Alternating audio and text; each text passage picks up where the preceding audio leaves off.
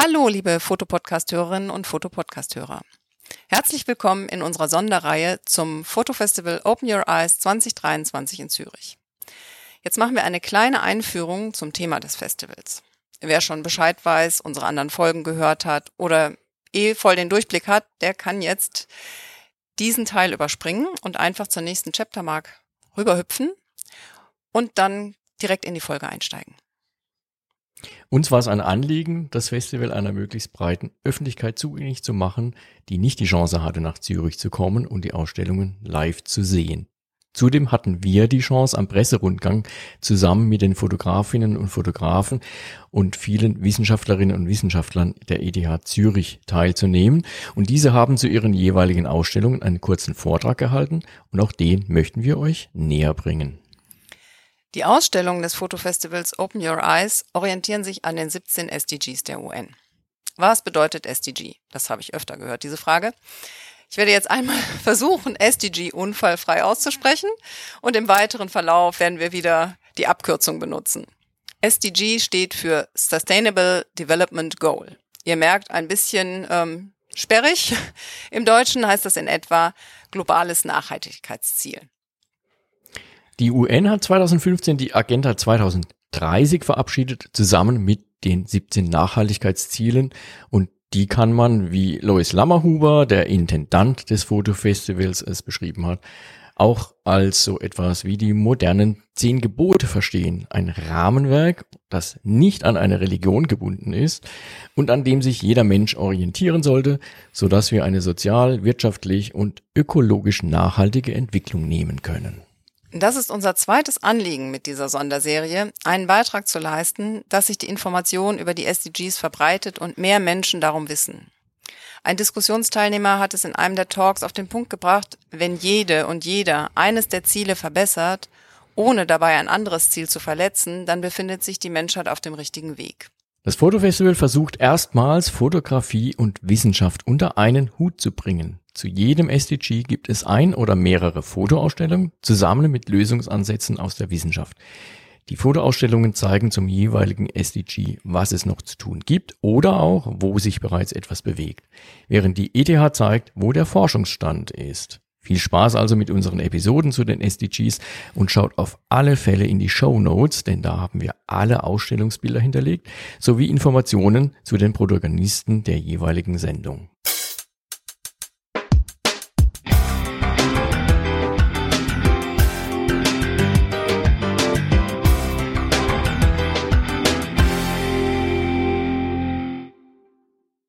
SDG 8. Gute Arbeit und Wirtschaftswachstum. Das ist etwas, was ich persönlich sehr, sehr spannend und wichtig finde, da den Spagat hinzukriegen, was und wie viel Wachstum und wo ist das Wachstum und was ist eigentlich gute Arbeit. Ähm, ein ganz, ganz wichtiges Thema, was auch ganz gerne mal andere Nachhaltigkeitsziele verletzt. Deswegen sehr wichtig, dass es drin ist, weil sonst so viele abspringen würden, wenn man nicht über Wachstum reden würde. Aber man muss das ganz neu denken, meiner Meinung nach. Und die Ausstellung, die dort steht, die extrapoliert vielleicht ein bisschen, was permanentes Wachstum verursachen würde. Das sind die Bilder von Casio Vasconcelos. Ähm, die Ausstellung heißt Kollektiv jenseits der Wirklichkeit.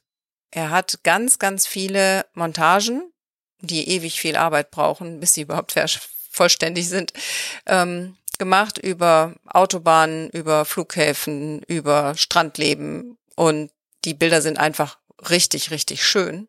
Und trotzdem, wenn man sich vorstellt, das wäre so, ist es einfach nur gruselig. Also, ich wünsche euch ganz viel Spaß und jetzt geht's los.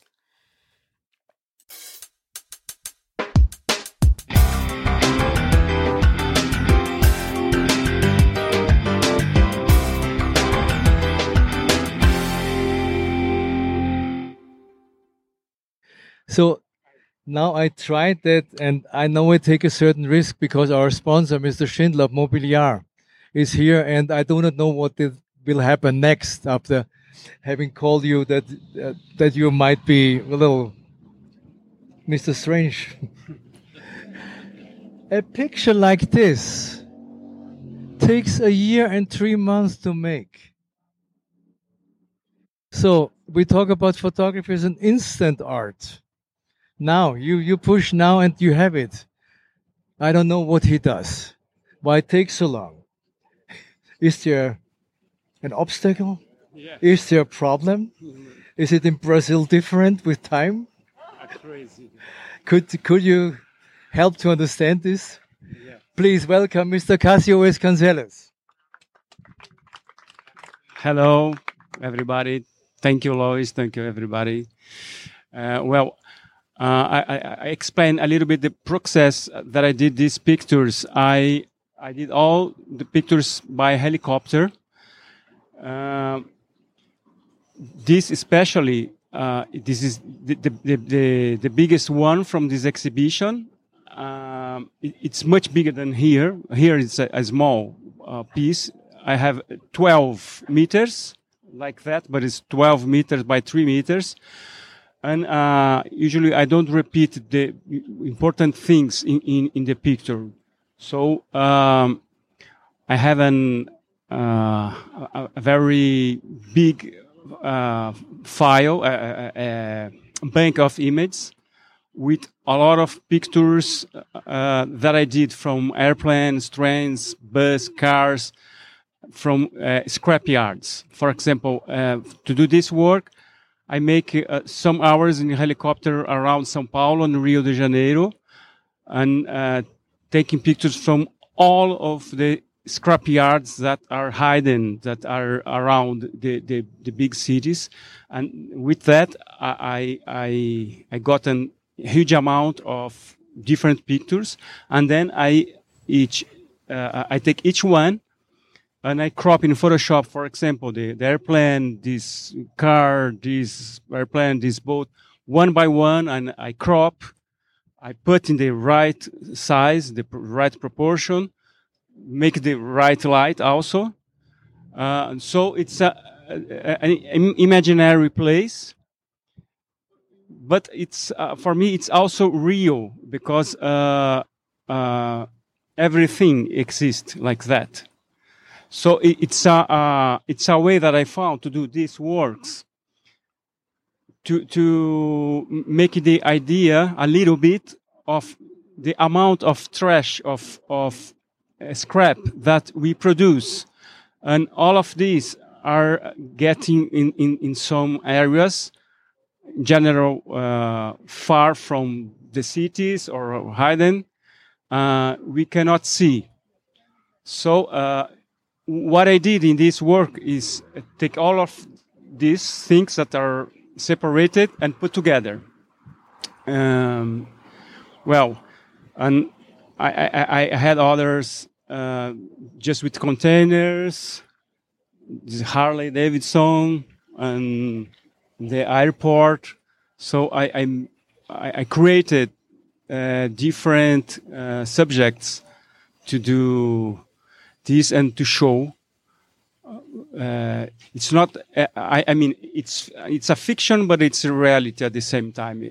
I, I, I like to make the doubt. It's real. It's not real. Where is it? You know, that's uh, it's my my idea to show uh, what we need to to live here. Why do we need so many things?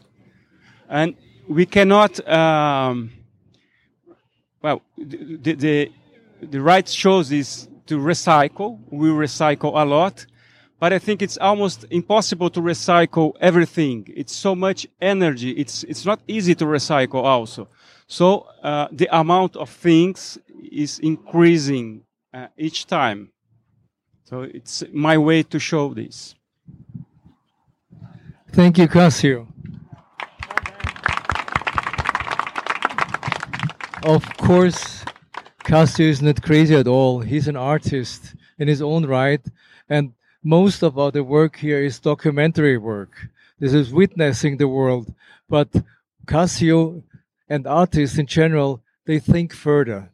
They can bring it into a focus point so that we understand right away. If you look at one of these images, then you know, you understand that we have to change something. There was already this morning a very interesting point just on the side, which we, we, we have been, uh, we had been received at the Polyterrasse, uh, from the president of the ETH and he gave a speech and, uh, because it was so hot, the sun was blasting in with his uh, sit, uh, stand in the shadow for a little bit, and we talked in private and said, "Wow, it's really hot." I said, "Yeah, it shouldn't be." And by the way, do you know that this year was the first year in mankind, or at least since we measure, where almost in every spot in the world in one day it was more than zero degree. And now is 9th of September uh, it doesn't feel, uh, it feels good, but it doesn't feel right. So it's good to have works like this. And by the way, I saw Cássio's work already on a different scale because this should be out 10 meters wide, 3 meters high. And then, of course, it confronts you in a different way. It, it takes you. It takes you. Here we have limited space. Well, it's not li- so limited. It's a good space, but it's regular size, if you will. But this work demands more. It's a mural. It's like a mural. And I think there's also a tradition in Latin America about murals in particular, and therefore it would deserve more maybe half the way down to the to the entrance here or to the visitor center. But maybe next year we have a bigger one. Yeah, sure. Thank you so much. Just, just one thing. Uh, just the last thing. Uh, I, I invite you to see my website I have uh, a short video, just three minutes, uh, about this work and explain all the process, the making of. It's uh, interesting. We will. And uh, are there any questions? Do you have any question? If not so, then we move back. It's the first time that we move back, but to honor Peter Mansell, we do it with pleasure. Thank you for listening. Thank you, Cassius. And thank you again, Mr. Schindler and Mobiliar, for supporting this work. Thank you so much.